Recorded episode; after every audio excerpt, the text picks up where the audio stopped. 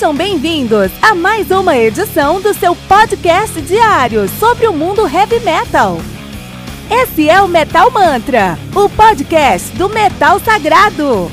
Lembrando que você pode nos mandar suas perguntas, sugestões, críticas, correções, elogios ou quaisquer outros comentários no nosso e-mail metalmantrapodcast@gmail.com.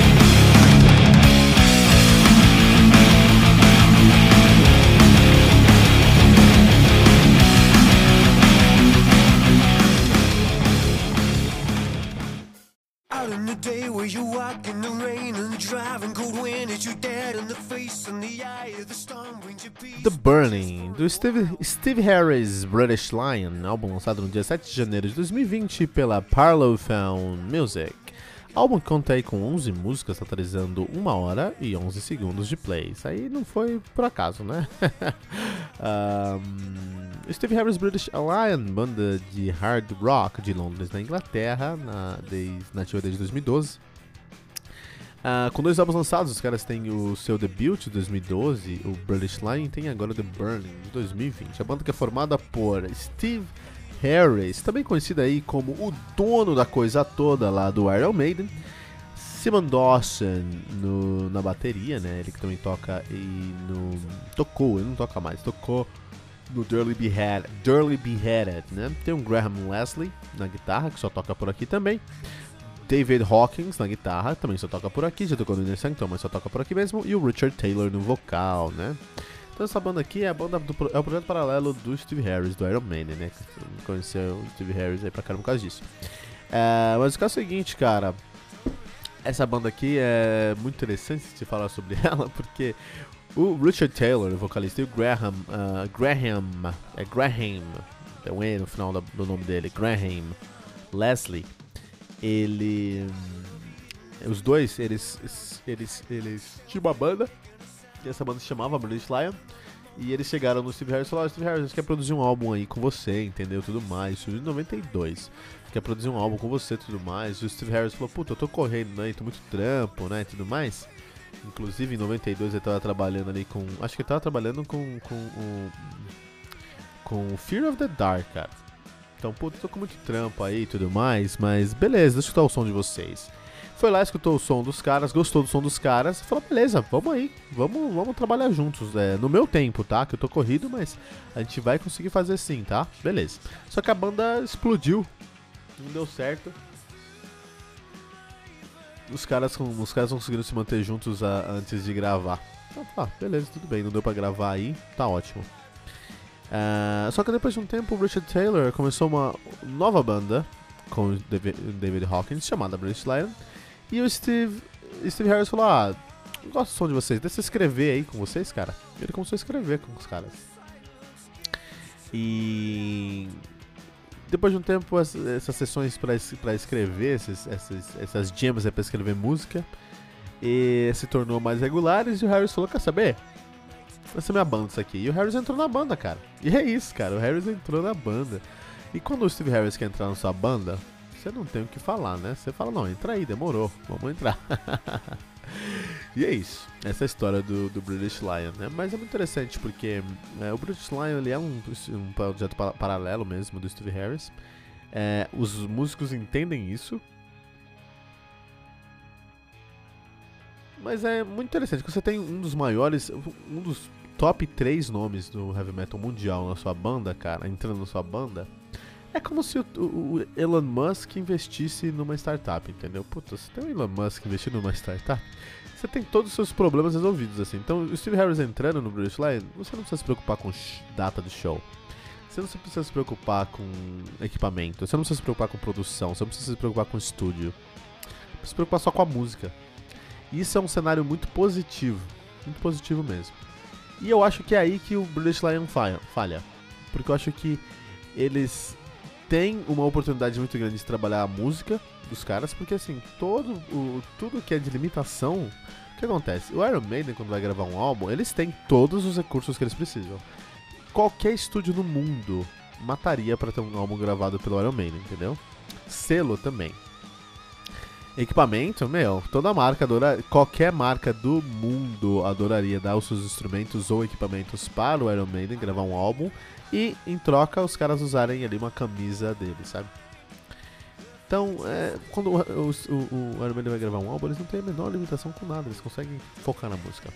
O problema para o Iron Maiden é que quando eles vão gravar uma música nova, um álbum novo, eles têm 14, 15, 20 álbuns na carreira ditando o que eles têm que fazer. Eles não podem fazer nada que seja pior do que o último álbum. E pior na música não existe, cara, entende? Então é difícil pros caras, porque eles precisam entender o que, que o público espera, eles precisam surpreender o público de maneira positiva, vender bem, ter uma crítica boa. Então eles têm muitas limitações críticas por eles terem uma carreira a zelar, né? Senão você vira um Metallica, que faz merda após merda e todo mundo engole e fala que tá bom. Não é. Assim, o, o, o Iron Maiden, eu acho que os caras são ícones hoje por isso, cara. Porque os caras não lançam álbum ruim. Eles estão aí todo ano. Álbuns podem ser mais fracos. O Book of Souls é bem mais fraco do que muitos álbuns. Mas é um álbum que tem duas músicas de 15 minutos. É a primeira vez que o Iron Maiden fez isso. Isso é, isso é muito válido. E são músicas, não são re releituras do passado. Por exemplo, o Metallica faz álbuns novos e, os, e recicla solo. Eu tenho certeza, se você escuta um, um solo do Iron Maiden, do, do, do Death Magnetic que seja, ou do Hardwired Self-Destruct, se você prestar atenção, você vai encontrar fragmentos nos solos dos caras hoje que são do Kill All, que são do, do The Four Horsemen, por exemplo. Isso é um problema. O Iron Maiden não, os caras fazem músicas mesmo, os caras criam músicas novas, os caras criam novos materiais é, é, com conteúdo de verdade. Eles fazem conteúdo relevante. Então, esse é o problema de você gravar um álbum do Iron Maiden. Já no British Lion, você tem todos os recursos que o Iron Maiden tem. Meu, qualquer. Esses caras podem ser patrocinados por quem eles quiserem. Por quem eles quiserem, eles vão vai patrocinar os caras. Você é o baterista do, do, do, British, do Steve Harris British Lion. Ah, deixa eu, cara, você liga pra, um, pra uma pra Paste. Oh, eu tô precisando aí de um patrocínio de prato, entendeu? Eu quero montar um kit pra minha turnê agora. Preciso de um patrocínio de prato. Ah, que banda que você toca mesmo? Ah, eu toco no Steve Harris British Lion. Cara, demorou, eu tô aqui, ó. Todos os pratos que você quiser, entendeu? Então consegue entender como as limitações, como os recursos dos caras são infinitos para gravar um álbum. Então eles podem. E eles não têm. Eles têm até um debut de 2012 então, eles realmente, quando foram escrever o The Burning, eles não tinham que provar nada para ninguém, eles podiam só focar na música. Literalmente, sem nenhuma limitação. E é isso que falha, porque é, o The Burning tem momentos que eu consigo entender que é uma, um projeto paralelo do Steve Harris, quando escuta, por exemplo, é, é, é quando se escuta é, é, Last Chance, dá pra entender que aquele é um trabalho do, do projeto paralelo do, do Steve Harris. Quando escuta The Burning, tem um solo de baixo no meio, que é um solo praticamente de Iron Maiden. É, então você escuta o álbum e você consegue notar semelhanças muito claras com Iron Maiden, que são da sonoridade do Steve Harris, sem problema nenhum. O que faria a banda se tornar o New Wave of the British Heavy Metal. Mas se você escutar City, City of Fallen Angels, é a maior passada de pano do heavy metal mundial, cara.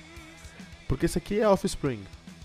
E o, e o, e o Steve Harris é, no, é um fã de Offspring, todo mundo sabe disso. Você já foi no show de, de, de do, do, Iron Maiden, o som, a passagem de som antes do show do Iron Maiden, são os holds que fazem, os técnicos de sons que fazem, né? A passagem de som antes do show. E eles usam uma música do, do, do Offspring para passar o som. E o, o, o, o, o Steve Harris trouxe isso, trouxe essa referência aqui pro, pro, pro British Lion. Porque a primeira música do álbum, The City of Fallen Angels, é uma passagem de som. Só que acabou se tornando uma passagem de pano também. Porque isso aqui, cara, destoa completamente do álbum, destoa completamente do que você espera, cara.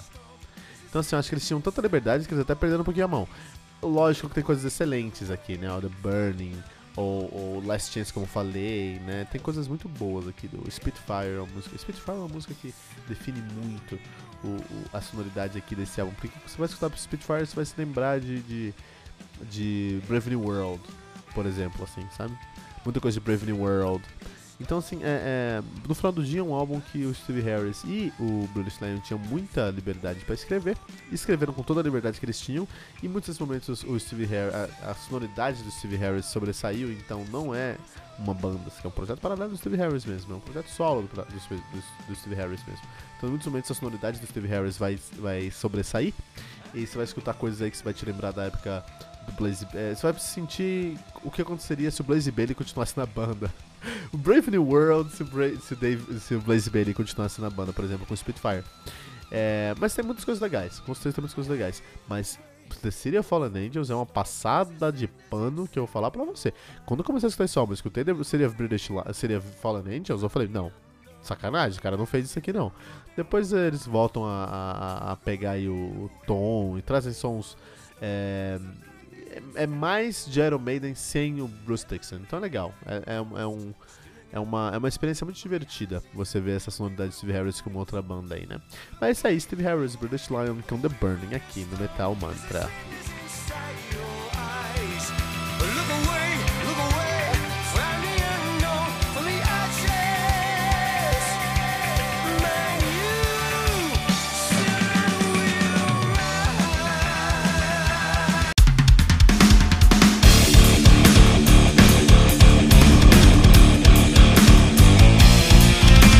Você ouviu mais uma edição Metal Mantra, o podcast do Metal Sagrado. Apresentação: Kilton Fernandes. Não deixe de compartilhar a palavra do metal compartilhando esse episódio, usando a hashtag Metal Mantra.